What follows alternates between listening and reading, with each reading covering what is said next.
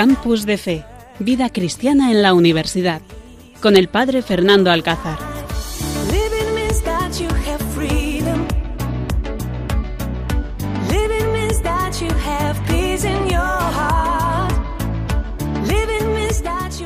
Buenas noches, queridos oyentes. Un lunes más estamos aquí con este equipazo aquí en Radio María con todos vosotros. En este 20 de febrero, pues bueno, cuando hay muchos lugares que se están celebrando todavía los dichosos carnavales, nosotros aquí, fieles a, esta, este programa y este compromiso con Radio María, cuando pasan unos minutos de las 11 de la noche, queremos compartir este campus de fe.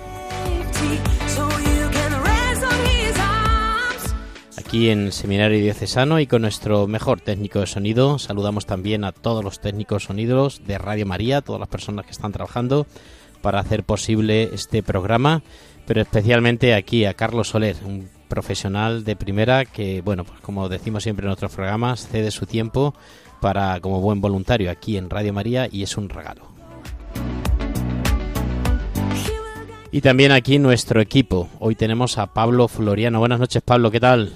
Muy buenas noches, Padre Fernando, y muy buenas noches a todos los oyentes de... ¿Cómo has comenzado este lunes? ¿Bien? Bueno, pues es verdad que sabiendo que mañana es festivo, por lo menos en Extremadura, seguro que en otros, en otros sitios, pues como que el lunes ha hecho menos lunes y, el martes pues hará un poquito menos martes. Más llevadero, más llevadero, así que fenomenal, me alegro muchísimo.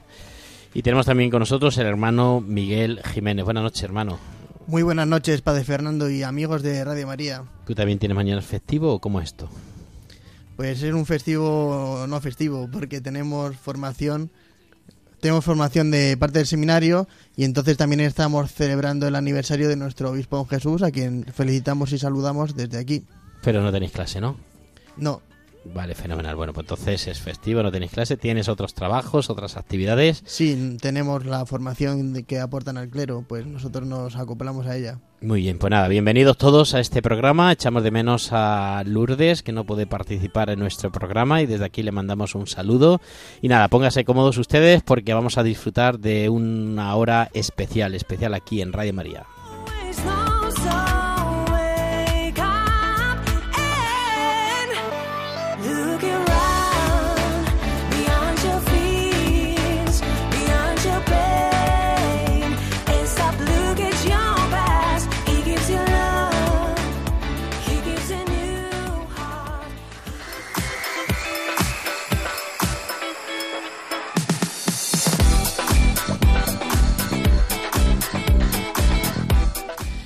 Bueno, y en esta horita, en el sumario que compartimos con ustedes para que se vayan ya haciendo una idea de lo que vamos a vivir y a disfrutar, en primer lugar compartimos con vosotros el Evangelio de este día. Hablaremos también de la agenda del SAR, las actividades que tenemos. El hermano Pablo Floriano comparte con nosotros ese pedazo tema de película La Sirvienta. Vamos a entrevistar esta noche al padre Francisco Fernández Román. Él es eh, superior general de los esclavos de María de los Pobres y también es delegado de vida consagrada en nuestra diócesis.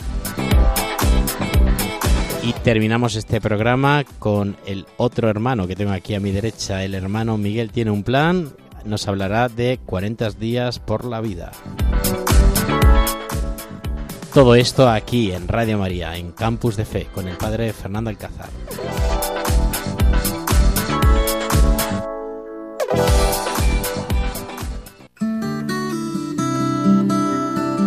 Estás escuchando Campus de Fe en Radio María.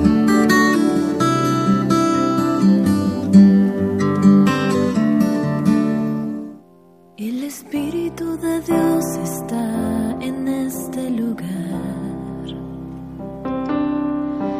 El Espíritu de Dios se mueve en este lugar. Está aquí para está aquí para liberar, está aquí para guiar, el Espíritu de Dios está aquí. cogido de la mano del Espíritu de Dios que está aquí, está también en sus casas, en sus familias, está también aquí en Radio María, pues vamos a escuchar este Evangelio que Pablo Floriano pues comparte con nosotros y queremos aquí en este equipazo compartirlo también en esta pequeña reflexión. Escuchemos atentos. Jesús y los tres discípulos bajaron del monte y cuando volvieron a donde estaban, los demás discípulos vieron mucha gente alrededor y a unos escribas discutiendo con ellos. Al ver a Jesús, la gente se sorprendió y corrió a saludarlo. Él les preguntó, ¿De qué discutís? Uno le contestó, Maestro, te he traído a mi hijo. Tiene un espíritu que no le deja hablar, y cuando lo agarra, lo tira al suelo, echa espumarajos, rechina los dientes y se queja rígido. He pedido a tus discípulos que lo echen, y no han sido capaces. Él, tomando la palabra, les dice, Generación incrédula, ¿hasta cuándo estaré con vosotros? ¿Hasta cuándo os tendré que soportar? Traédmelo. Se lo llevaron. El espíritu, en cuanto vio a Jesús, retorció al niño. Este cayó por tierra, y se revolcaba echando espumarajos. Jesús preguntó al padre, ¿Cuánto tiempo hace que le pasa esto? Contestó él, desde pequeño, y muchas veces hasta lo ha echado al fuego y al agua, para acabar con él. Si algo puedes, ten compasión de nosotros y ayúdanos. Jesús replicó, Si puedo, todo es posible. Entonces el padre del muchacho se puso a gritar, Creo, pero ayuda mi falta de fe. Jesús, al ver que acudía gente, increpó al espíritu inmundo, diciendo, Espíritu mudo y sordo, yo te lo mando, sal de él y no vuelvas a entrar en él. Gritando y sacudiéndolo violentamente salió. El niño se quedó como un cadáver, de modo que muchos decían que estaba muerto. Pero Jesús lo levantó, tomándolo de la mano, y el niño se puso en pie. Al entrar en casa, sus discípulos le preguntaron a solas, ¿Por qué no pudimos echarlo nosotros? Él respondió, Esta especie solo puede salir con oración. El Espíritu de Dios está aquí. Muévete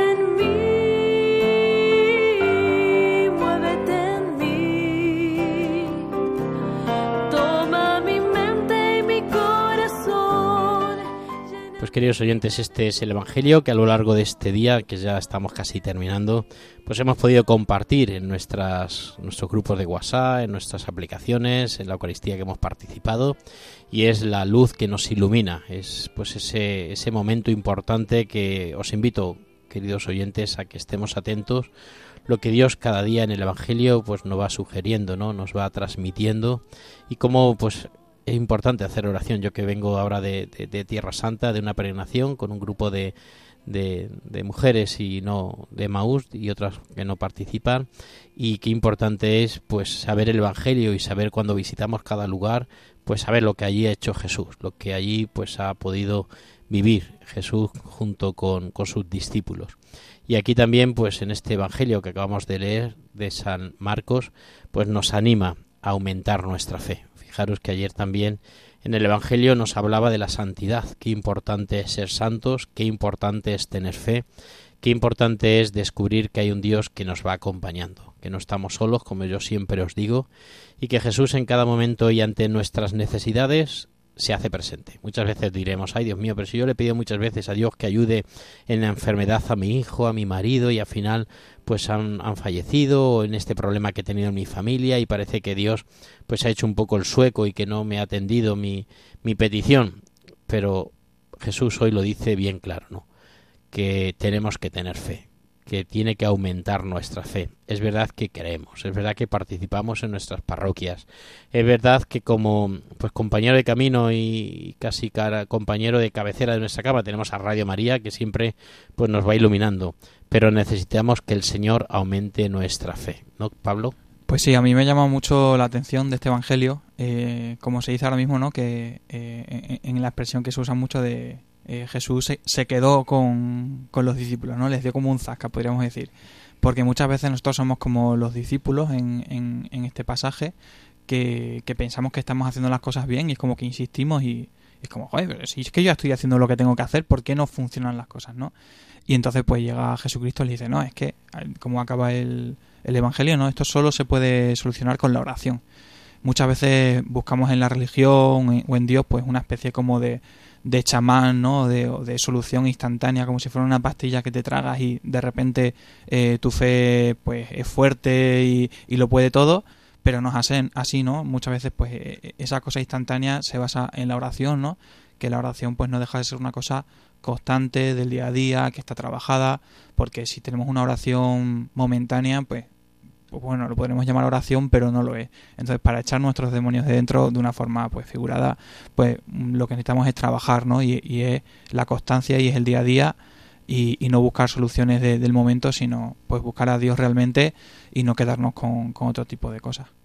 Pues es muy importante la oración, ahora que estamos en vísperas de este tiempo de cuaresma, que luego hablaremos también algo de este tiempo especial, de estos 40 días que el Señor nos regala, pues para preparar nuestro corazón, para ese, vivir intensamente pues ese tríodo pascual, acompañar a Jesucristo en su pasión, en su muerte, en su resurrección, es muy necesario que recemos, que nos tomemos en serio nuestra vida, dedicar un poco de tiempo, porque yo siempre digo lo mismo, cuánto tiempo dedicamos al WhatsApp, cuánto tiempo dedicamos pues a, tomar un café, al ir al gimnasio, a salir a hacer deporte, y ahora cuánto tiempo dedicamos a Dios, que nos examinamos cada uno en nuestro interior y pensamos, oye, ¿cuánto tiempo yo de este día que llevo, de este 20 de, de febrero, de este mediodía que ya llevo, cuánto tiempo le he dedicado a Dios en esta, en esta mañana, en esta tarde? Pues eh, todo esto y el aumento de nuestra fe se consigue pues con esa sintonía, ¿no? Ayer en la misa joven que decía yo aquí en la Ermita de la Paz, pues decía a la hora de rezar el Padre Nuestro, que había hablado de la oración, de la santidad, que teníamos que ser colegas de Dios. Yo muchas veces se me escapa, pues eso, en- durante la homilía, el hablar a la gente como colega, como compañero, como amigo. Pues decía también que tenemos que ser colegas de Dios y que tenemos que solamente con la mirada sentir lo que, lo que necesitamos. Yo de Dios y Dios de mí. Y eso solamente se hace pues teniendo un equilibrio y una necesidad desde la oración, ¿no, Miguel? Por supuesto, ya lo ha dicho Jesús, que necesitaban los apóstoles mucha oración y también como este evangelio pues es muy completo y da muchos detalles, a mí me gustaría fijarme en el aspecto que tiene Jesús y en la forma que tiene de tratar a los demás. Jesús en este evangelio se ve como muy delicado, muy atento. Jesús le pregunta al Padre, ¿hace cuánto tiempo que le pasa? Y, sin- y se preocupa por él, Jesús le toma de la mano. También nosotros tenemos que dejarnos eh, tomar de la mano por Jesús, tenemos que como dejarnos cuidar, que a veces somos nosotros los lejanos con Dios, Dios es el primero, el más el más implicado en nosotros, el que tiene más necesidad de y más interés en nosotros, pero a veces nosotros pues no no le hacemos caso, pues nosotros tenemos que tener esa confianza, esa confianza que tenemos que tener con Dios de un Dios Padre que se preocupa por nosotros y que nos quiere tomar de la mano. Así es, ojalá que nos dejemos tomar por la mano, porque Dios quiere, pero a veces nosotros no queremos y no podemos perder la op- oportunidad, aunque luego le vamos a entrevistar. Está aquí con nosotros, ha entrado en nuestro estudio, a pesar de las horas que son de la noche, pero comparte también con nosotros el padre Francisco Fernández Román, que presentábamos al principio. Él es el superior general de los esclavos de María de los Pobres, es también delegado de vida consagrada de nuestra diócesis, que queremos que nos hable un poquito de esas vocaciones, cómo pueden surgir esas vocaciones entre nuestros jóvenes universitarios. Y también, pues nos vendría bien buenas noches, padre, padre, padre Paco, padre Francisco. Buenas noches. Eh, bueno, pues bienvenido a este estudio, es la primera vez que comparte con nosotros este programa. Y bueno, pues, ¿qué te ha dicho también este evangelio, padre? Bueno, pues además de todo lo que ya han dicho, a, mí me gusta resaltar siempre que hablo de los milagros, porque a veces nos acercamos a la, a la figura de Jesucristo, pues esperando esos milagros, o es lo que más nos puede llamarle en un momento la atención. Por eso siempre me gusta subrayar de los milagros de Jesús que Él no lo hace como unos ritos mágicos o para deslumbrar a la gente, sino que lo hace para acrecentar la fe. Y este milagro que nos narra este Evangelio también está mm, hecho por Jesús precisamente para acrecentar la fe de los que le seguían, de los que escuchaban su mensaje. Y a mí me llama mucho la atención la respuesta que tiene el Señor para sus discípulos. La fe se acrecienta con la oración. La, porque no, no solamente se trata de hacer cosas en la iglesia donde muchas veces estamos tan insertos en la en lo que es el hacer, el hacer, sino que la labor de la iglesia, la fecundidad de la iglesia brota precisamente del contacto con Dios que nos viene a través de la oración.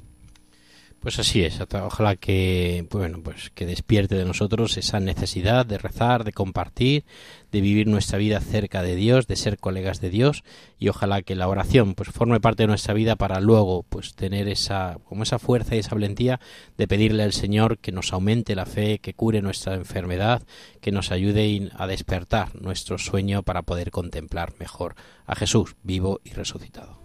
se mueve en este lugar. Está aquí para consolar.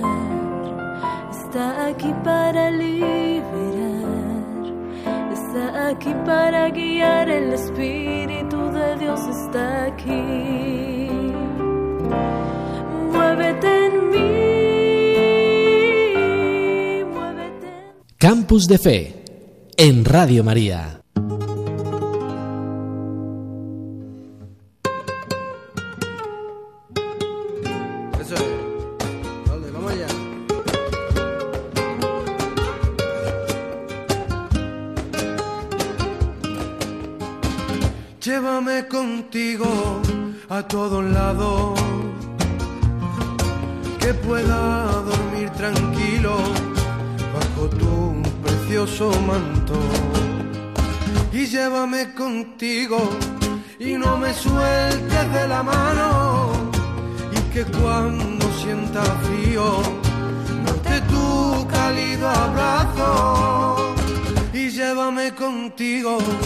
A donde quiera y es que no hay mayor consuelo que una madre que te quiera y que algún día pudiera Bueno, y también seguimos aquí en Campus de Fe y ahora compartimos con vosotros la agenda del SAR. En primer lugar, para que veáis cómo la Iglesia pues está viva y nuestros jóvenes universitarios son el presente de la Iglesia. Y en segundo lugar, como siempre decimos, para compartir y para rezar pues por todas estas actividades y por todas estas cosas que ofrecemos a nuestros jóvenes universitarios desde este servicio de atención religiosa y desde la pastoral universitaria de nuestra diócesis junto con pues un montón de actividades que las demás delegaciones y las demás eh, pastorales eh, universitarias están ofreciendo en todas las diócesis. En primer lugar, compartimos con vosotros que el próximo miércoles tenemos miércoles de ceniza y tendremos la Eucaristía a las 2 de la tarde, como siempre, la tenemos en la universidad, en la Facultad de Filosofía y Letras, en la sala del Paraninfo. Y luego por la tarde a las 9 de la noche tenemos en la Ermita la Paz también la Eucaristía, que este pues esta Eucaristía pues la compartirá y bueno, pues preparará preparar un poquillo el grupo de FETA, ¿no? de nuestra diócesis, los jóvenes de FETA y está abierta pues a toda la diócesis y a todas las personas que quieran compartirlo. El jueves también tenemos el cenáculo, que es esta actividad que hacemos con la vida consagrada. Un día al mes nos vamos a vivir junto con las religiosas de vida contemplativa y este año pues toca, eh, creo que nos toca eh, Obra de Amor, que es donde vamos a compartir este día y donde vamos a vivir ese momento especial con ellas. O claro, bueno, la verdad que no, no me acuerdo muy bien si son las claras o es Obra de Amor, pero sé que es un convento religioso, tenemos la Eucaristía con ellos tenemos luego también la comida y luego tenemos una horita de recreación con ellas, compartiendo un poco su vida, su horario y su vocación. Tenemos también el próximo fin de semana, viernes, sábado, domingo, un voluntariado, un campo de trabajo en la Casa Misericordia de Alcuéscar con los jóvenes universitarios. Y terminamos también el jueves, teniendo este jueves eh, este miércoles por la tarde tenemos la catequesis de confirmación. Como se nota que yo no estoy acostumbrado a hacer el sumario, me lo hace nuestra amiga Lourdes, y entonces no he podido. Jóvenes de universitarios se preparan para confirmarse. Bueno, pues todo esto es la agenda del SAR, lo que vamos a compartir con nuestros jóvenes y que ya desde este momento os pedimos que recéis por ellos.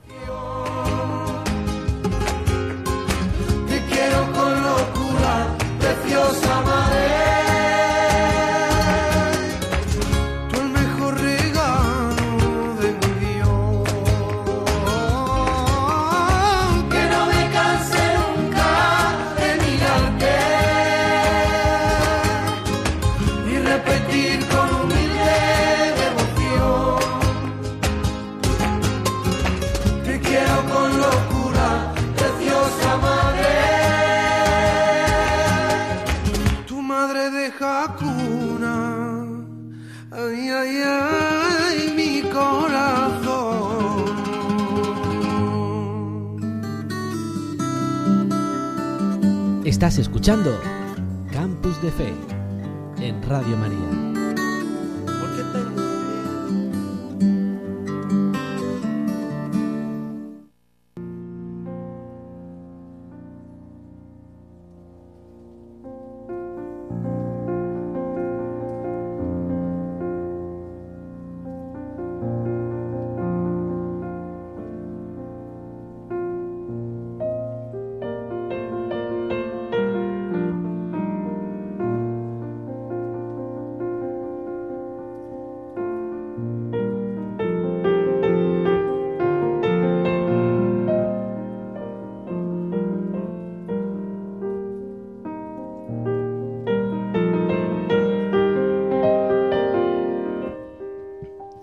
Bueno, corrigiendo la fecha del, eh, del cenáculo es en las Jerónimas, ¿vale?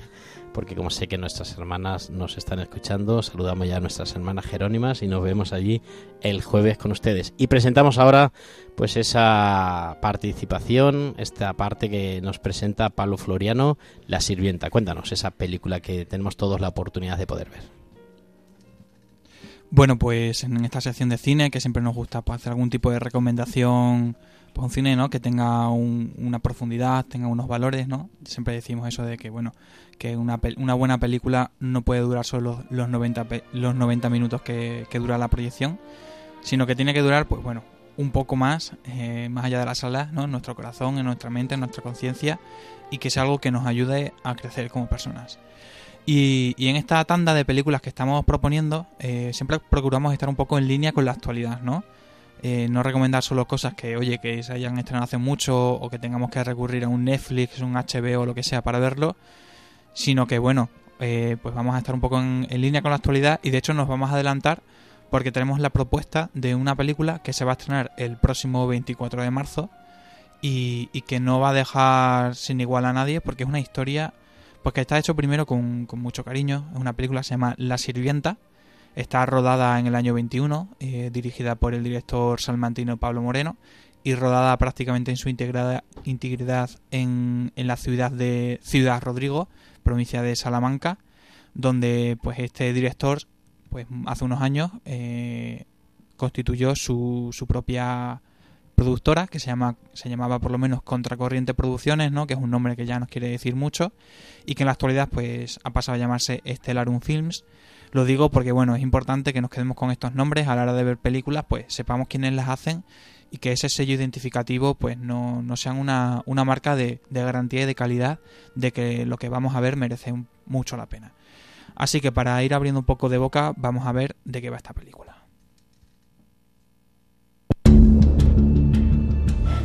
Ayúdeme, hermana. No, no puedo, es que yo me tengo que... Sí, pero... Perdona, pero es que yo me tengo que... Acaban de detener a una chica llamada Lena Kachenko. Yo soy su abogada. Usted.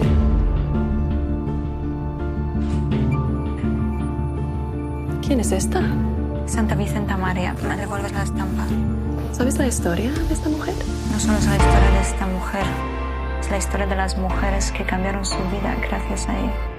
Pues vaya mierda de historia, la verdad.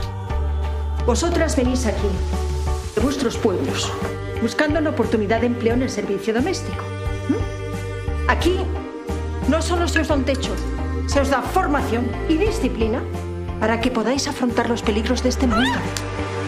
Estas jóvenes son responsables, honestas. Procuramos que sepan leer, que sepan de cuentas y sobre todo que puedan desenvolverse en la vida. Mujeres gestionando una institución como esta, ¿no? No puede ser. Para dirigir una obra como esta hay que estar bien formados.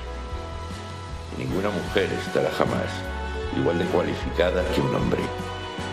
¿Qué podemos hacer un puñado de mujeres contra los que mandan en este mundo? No podemos rendirnos. Si es necesario, abriremos otra casa. No podemos permitir que las más jóvenes se queden en la calle. Esas chicas no son diferentes a nosotros. Son mujeres que buscan su lugar. Y aun siendo válidas para otros muchos menesteres, solo les queda el camino de servicio para poder emanciparse. Pues así lo escuchamos, ¿no? Como en mitad del siglo XIX había muchas mujeres que solo tenían tenían básicamente dos opciones, ¿no? Para tener pues una vida. Eh, la más pobre y la más desgraciada, que era pues ser mujeres de compañía, dedicarse a la prostitución. Y otra opción, que era casi una, ya una opción privilegiada, era dedicarse al servicio doméstico de las casas. Y así es como nace la vocación de la congregación de la- las Hermanas de María Inmaculada, ¿no? que están fundadas pues en, en este siglo, que se dedicaban a recoger a la gente, a las mujeres que estaban en la calle, darles una formación y buscarles un trabajo. Y esta es la historia que cuenta Pablo Moreno, la historia de su fundadora, eh, y que realmente pues va a merecer mucho la pena ir a visitar en el cine, sobre todo, pues fíjate, eh, curiosamente en el mes de marzo, que es un mes que siempre se identifica tanto con, con las mujeres, ¿no? Pues es contar la vida de otras mujeres, de, de esas mujeres que muchas veces se olvidan, esas mujeres también que son reivindicativas, que cambian el sentido de la historia, pero que muchas veces pues terminan cayendo en el olvido porque pues a lo mejor visten un hábito religioso, están dentro de un convento y tal vez eso no sea tan interesante, pero desde luego que no, que no va a, no va a dejar a nadie indiferente a la hora de verla en el cine. Y por eso hemos querido pues saber un poco cuál, cuál es la motivación que, que tuvo su director, eh, Pablo Moreno, que además pues está especializado en este tipo de cine, en un cine pues sobre, sobre ciertas figuras religiosas, ya nos ha contado la, la vida también de San, San Antonio María Claret, nos habló también de, la, de, los de los claritianos en Un Dios Prohibido, habló sobre Poveda, habló sobre Sor Lucía, So- Sor Soledad, la, la fundadora de las enfermeras ¿no? en España, y, y este año pues nos trae La Sirvienta, eh, en un contexto además en el que también pues bueno, estamos en un momento histórico que yo creo que es una historia que, que puede marcar muchos corazones. Conocemos a ver qué es lo que nos dice Pablo Moreno, el director. Es increíble, una historia de una mujer del siglo XIX que a mí me fascinó en el momento en el que leí los primeros libros. Eh, queríamos que fuese una película que pudiese decir algo en, en- en el tiempo de hoy, ¿no? Creo Pues lo dice Pablo Moreno, ¿no? Es una historia, eh, la de Vicenta María López Vicuña, en el siglo XIX, que al final nos cuenta cosas que nos interesan hoy, que tenemos que saber hoy. Una película hecha además en España, ¿no? Con, actores y actrices españoles. Hay algunos nombres que nos pueden sonar, como Elena Furiase o, o Francesca Albiol, eh, Daniela Arias o Marian Argüetes. Por cierto, también participa en la película Asunta Serna, eh, una actriz pues, que estuvo muy ligada al director Almodóvar y que tuvo unos años pues que, que fue una de las grandes actrices españolas y que ahora pues también está interesada en hacer este tipo de cine. La protagonista, Cristina González del Valle, también nos ha querido decir qué ha causado el personaje en ella. Creo que soy bastante más valiente que antes. O sea, el personaje es, ya sea religioso o no, lo que hizo, cambiar el mundo para ayudar a las mujeres. O sea, a mí como Cris, como Cristina, me ha hecho ser mucho más valiente y, no sé, tener más confianza, más seguridad en mí misma. Y Bueno, pues esto es lo que cuenta Cristina eh, después de haberse metido en el papel, no, no cualquier papel, ¿no? sino el papel de una monja. Entonces realmente es algo que, que impresiona mucho y que vamos a tener la oportunidad de conocer, pues ya hemos dicho, a partir del 24 de marzo, en, esperemos que en la mayoría de cines españoles. Por cierto, si están ustedes interesados en ver la película, pues se pueden poner en contacto con, con la distribuidora, que va a ser en España Project Film, eh, y para Latinoamérica y Estados Unidos, Bosco Films. Entonces podemos mostrar también pues nuestra nuestro interés en que se proyecte en nuestras ciudades, en nuestros barrios, y así pues hacemos más posible que esta película pues llegue al máximo número de gente. Pues muy bien, muchísimas gracias Pablo por traernos esta película. Seguramente que va a estar muy interesante. Y es curioso como últimamente pues se están preparando un montón de películas de, de santos, ¿no? De, de fundadores y, yo creo que esto pues nos puede le puede dar un nivel espiritual al, al cine bastante interesante y yo creo que también a la iglesia, ¿no? De, de poder descubrir personajes ya no solamente leyendo, que a veces pues por la falta de tiempo pues no le dedicamos el tiempo que le deberíamos dedicar, pero sí que a lo mejor a la tele nos puede ayudar un montón de, nos puede hacer un montón de, de bien, ¿no? Pues sí, ya decíamos en otros programas, ¿no? Que antiguamente estaban los retablos, que eran los que nos contaban la vida de los santos, y ahora pues no hace falta ir a una iglesia siquiera para, para saberla. Oye, es que sigue siendo necesario ir a la iglesia, pero es verdad que en el cine también pues podemos descubrir y encontrar historias muy interesantes, eh, como, como puede ser esta, otras muchas que conocemos y que no- nos acercan al final pues a, a vidas súper interesantes. Pues muchísimas gracias Pablo por traernos esta película y seguramente que a nuestros oyentes nos vendrá fenomenal. No olviden La Sirvienta. En el próximo mes de marzo tenemos que estar atentos a nuestros cines y disfrutar de esta película.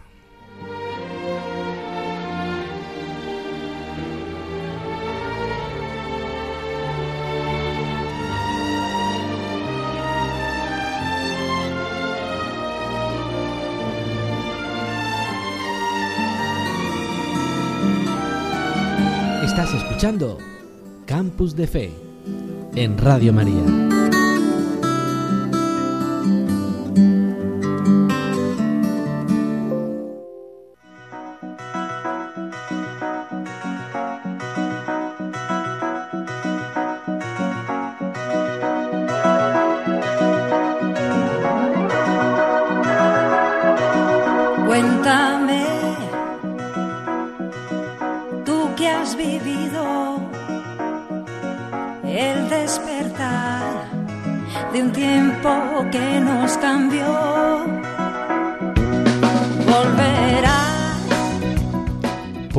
Cuéntanos, cuéntanos Paco, quién eres, para que nuestros oyentes te puedan conocer. Cuéntanos quién es este que hoy entrevistamos aquí en esta sección de Cuéntame. Bueno, pues prácticamente ya se ha presentado. Soy el padre Paco, soy desde el 29 de junio del año pasado, pues el nuevo superior general de los esclavos de María y de los pobres. Y nada, pues... ¿Y de dónde vienes? A ver, ¿dónde naciste? ¿Y dónde viviste? ¿Y ahora qué haces aquí? Bueno, pues yo soy de un pueblo de Granada que se llama Belicena y allí fue donde nací, donde viví mis primeros años, donde estudié los, años del colegio. Y luego pues tuve, era monaguillo y, y entonces me sentí llamado al sacerdocio.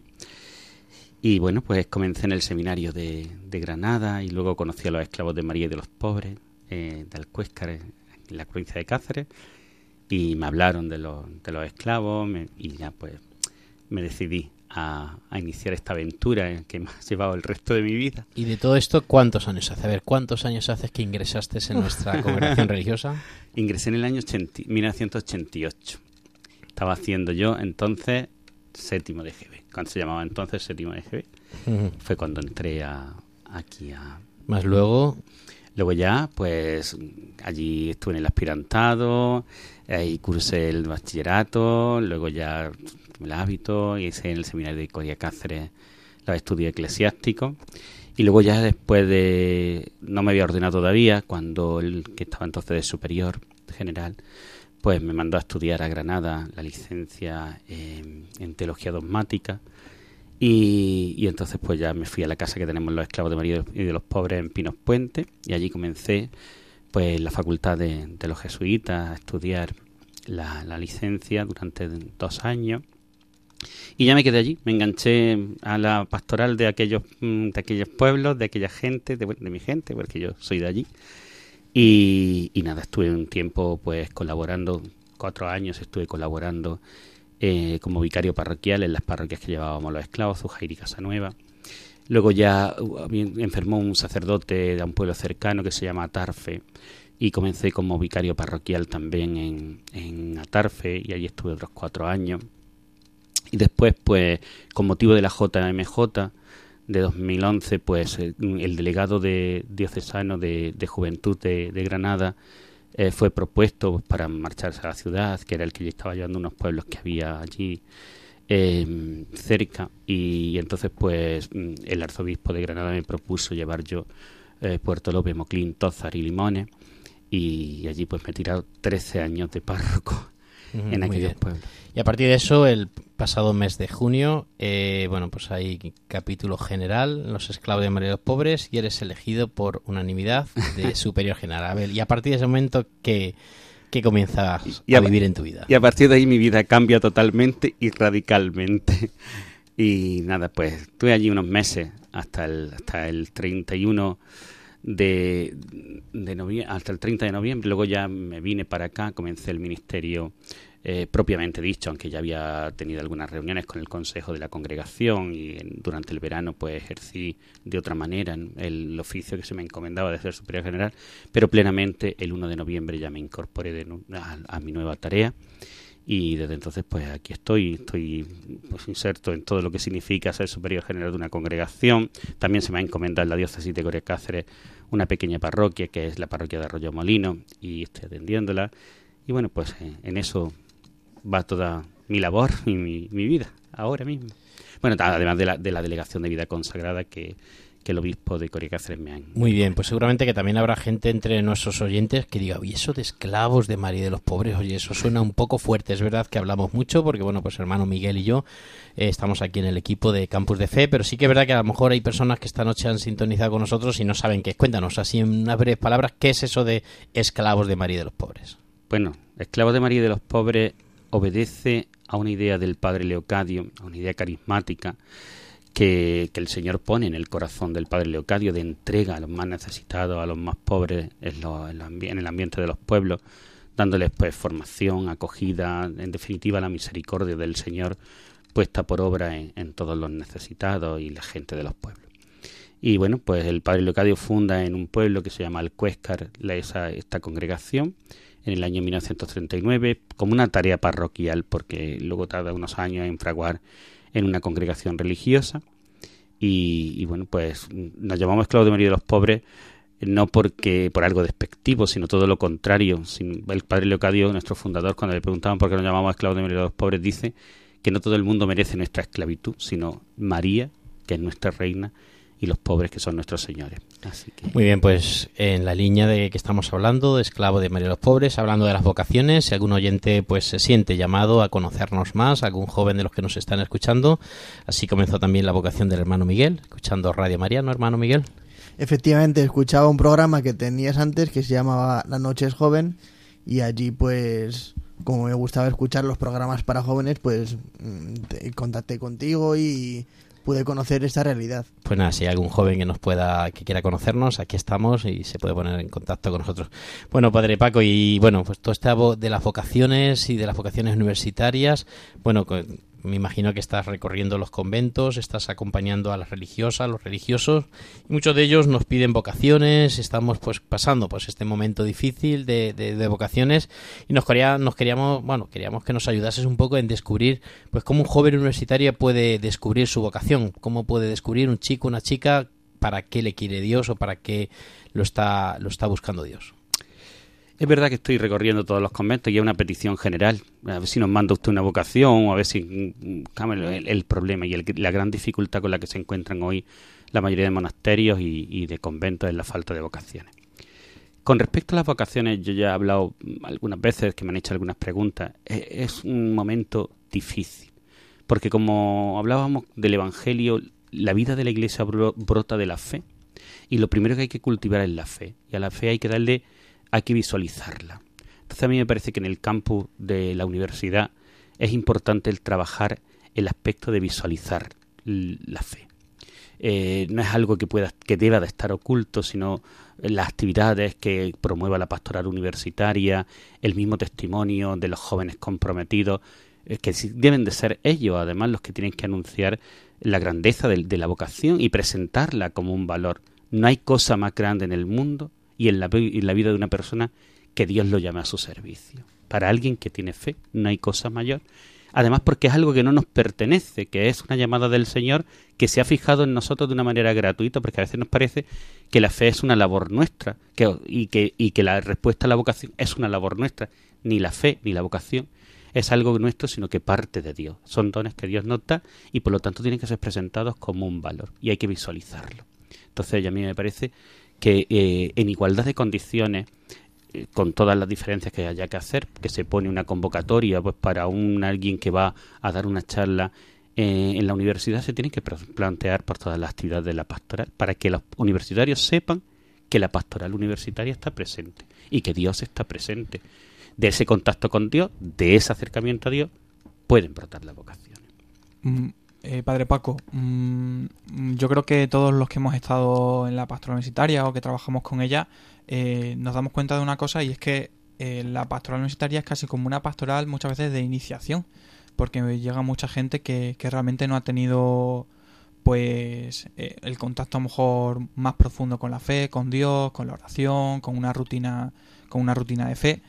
Entonces, mm, ¿dónde tendría que, o sea, ¿Cuál cree que, debería ser la, solución? ¿Dónde debería empezar para que no, llegue, no lleguen esos universitarios a la universidad y estén como tan vacíos y haya que empezar en ese momento que a lo mejor muchas veces puedas, no tardío, porque no, si la dicha es buena no va a ser tarde, ¿no? Pero a lo mejor ya es como, jolines, qué pena, ¿no? Que, ese chaval de 17, 18, 19 años, 20, llega a la universidad y llegue tan, tan pobre. El primer anuncio es algo en, un aspecto que se está trabajando en toda la iglesia y que es una preocupación, lógicamente, de toda la iglesia.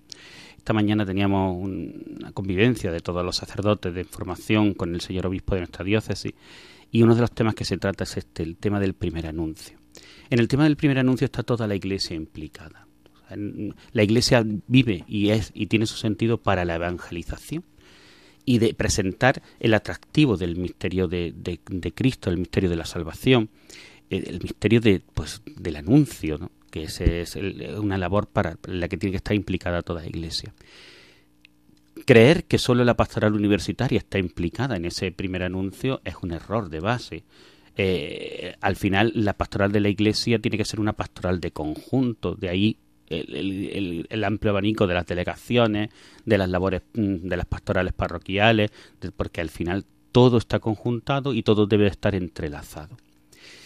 De la misma manera que he dicho que se tiene que exponer eh, las actividades o el testimonio en, el ámbito del campus de la universidad, se tienen que, exponer también en el ámbito de las parroquias, en el ámbito de la ciudad, el tema de aprovechar eh, pues, todo el patrimonio. Al final, todos los medios de la iglesia, incluidos los muebles, incluidos los inmuebles, todo tiene que estar al servicio de la evangelización. A mí me parece que fue un aspecto importante la cultura, donde eh, yo creo que, que es por donde se puede llegar hoy a una inmensa mayoría de gente que está necesitada, aunque ellos no lo crean, de ese primer anuncio, de conocer a Jesucristo y de, y de presentarle el atractivo de lo que significa seguir, creer y creer en Jesús.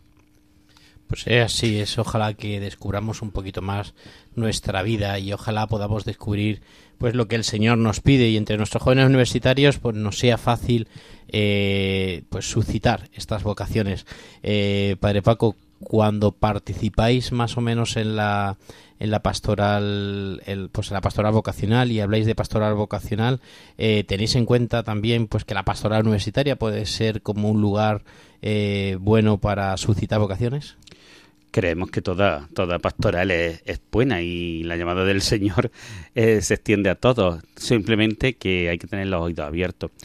Eh, yo estoy convencido de que el Señor sigue llamando, sigue llamando a todos eh, en nuestro mundo. El Señor no ha dejado de llamar. Lo que pasa que a veces pues se tiene los oídos muy cerrados y es mm, muy fácil pues dejarse llevar por la comodidad porque el seguimiento de Cristo lo dice el mismo Señor que el que quiera seguirme se ponga detrás de mí cargue con su cruz y que me siga. El, seguir a Jesucristo es, es una vida de entrega una vida de configuración con Cristo de, y de ser testimonio de él. Y por supuesto que la pastoral universitaria es un, un campo enorme donde pues, el Señor sigue llamando pues por supuesto y además la iglesia está muy necesitada de, universitarios que escuchen, y el mundo ¿no? está muy necesitado de universitarios que escuchen la llamada del Señor. Yo creo que sí, que, la pastoral universitaria, en, la pastoral vocacional se tiene en cuenta, por supuesto, la pastoral universitaria.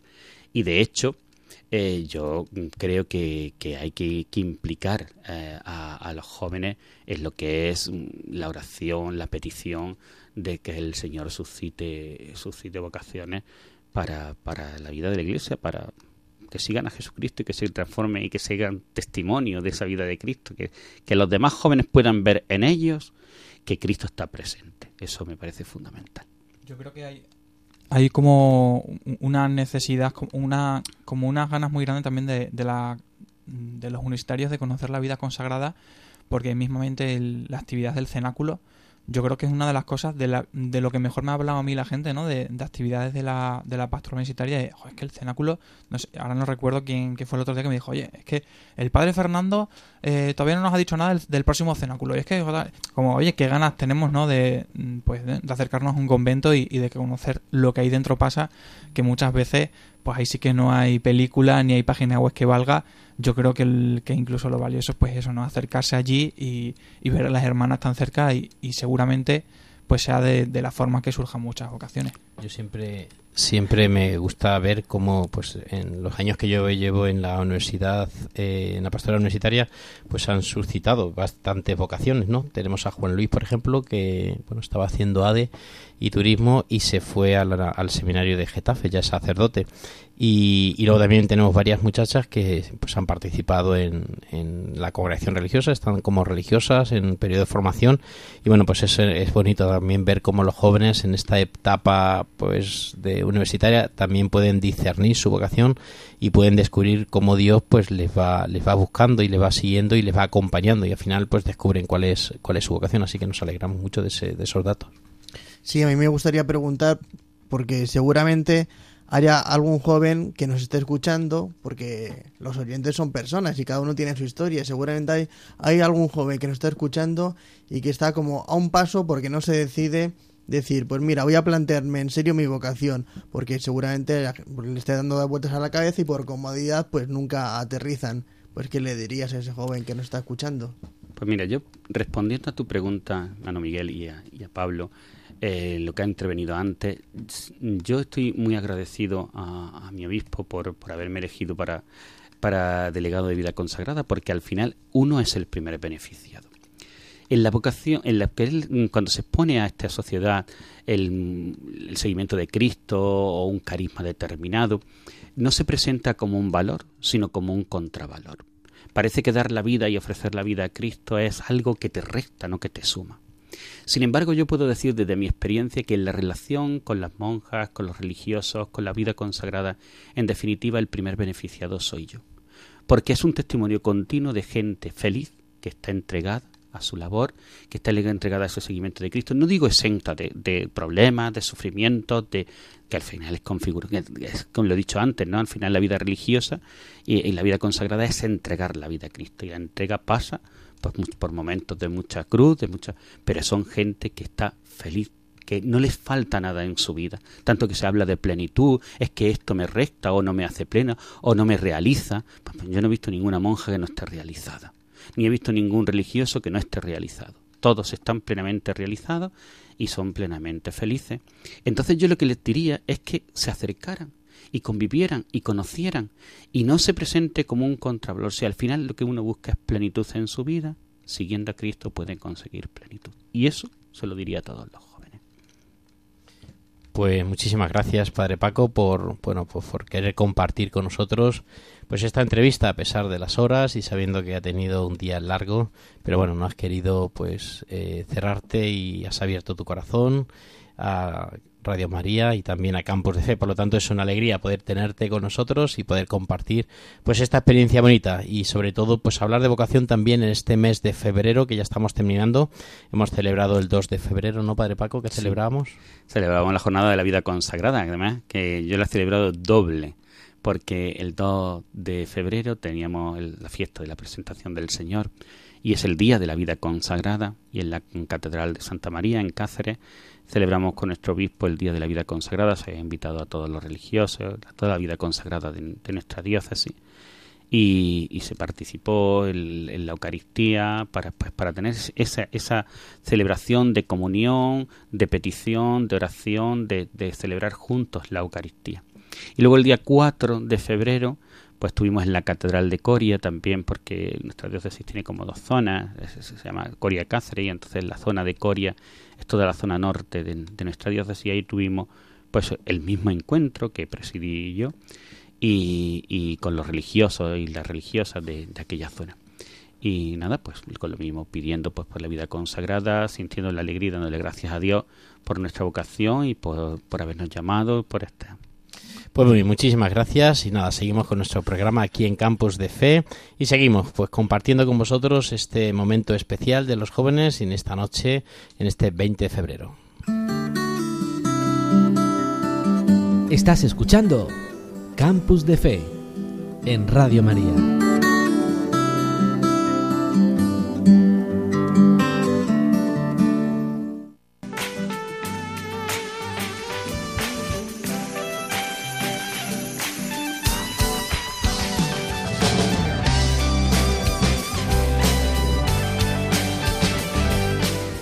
A nuestro técnico sonido por esta musiquita que nos has preparado. Y seguimos aquí con el, el hermano Tiene un plan. Hermano Miguel, cuéntanos qué plan traes para esta noche para nuestros oyentes. Pues traigo un plan muy propio para este tiempo, que es la cuaresma que llega, que es 40 días por la vida.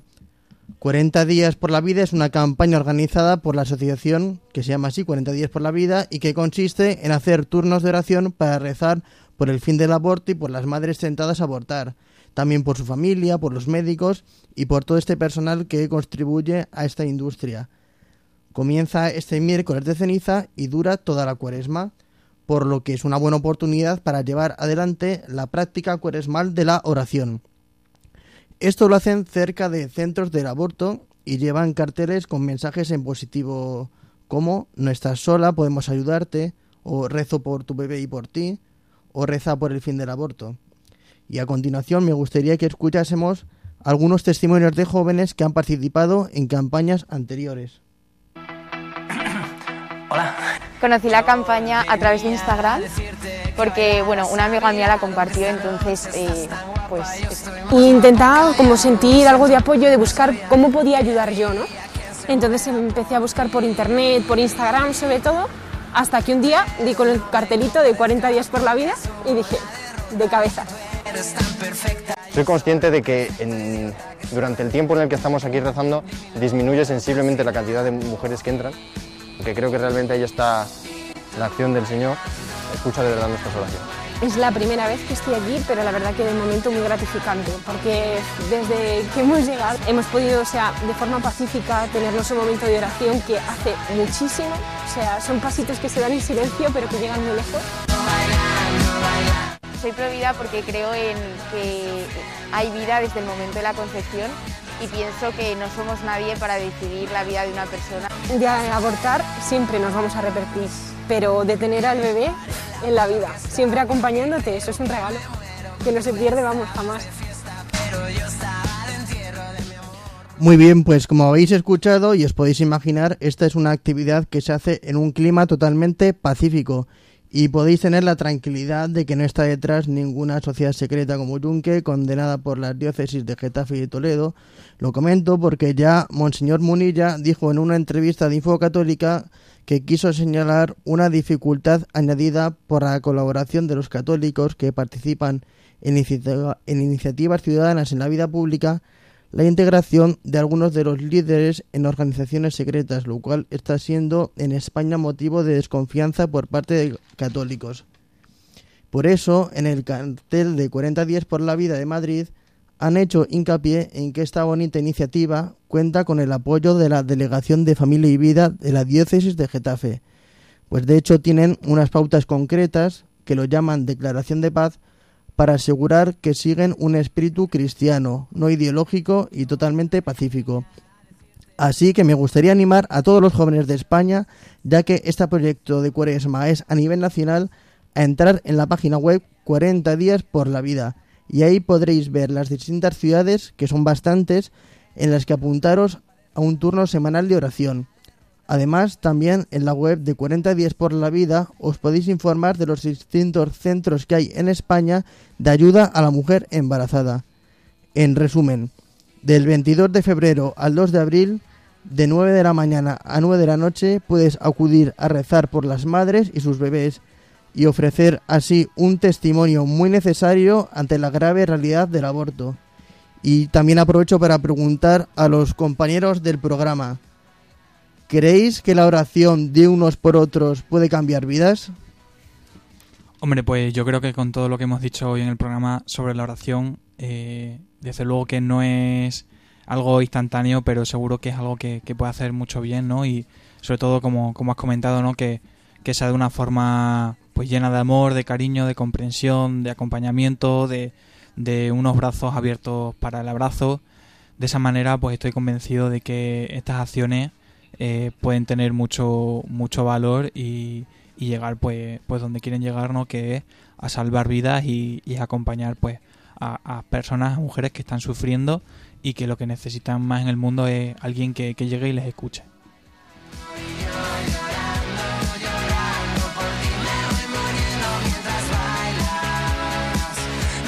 Y así, queridos oyentes, llegamos al final ya de nuestro programa. Es una pena poder no poder seguir adelante pues con todas las cosas que tenemos preparadas, pero bueno, el tiempo es el que manda y no queremos también ser pesados con ustedes. Ha sido un programa muy interesante donde hemos disfrutado todos muchísimo pudiendo compartir pues lo que hemos traído aquí a la mesa y a las ondas de radio y llega al final de nuestro programa. Así que nos vamos despidiendo, hermano Miguel. Pues buenas noches, amigos de Radio María. Que esta cuaresma sea para que, como dice el Evangelio de hoy, que nos aumente la fe. Pablo Floriano, muchísimas gracias por estar aquí. Pues nada, a todos nuestros oyentes que tengan una semana de cine y que sean fuertes en oración.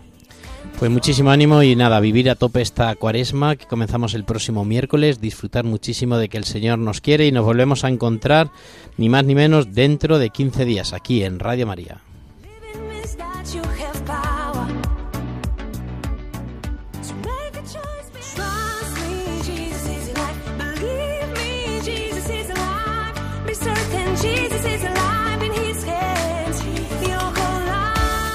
Campus de Fe, Vida Cristiana en la Universidad, con el Padre Fernando Alcázar.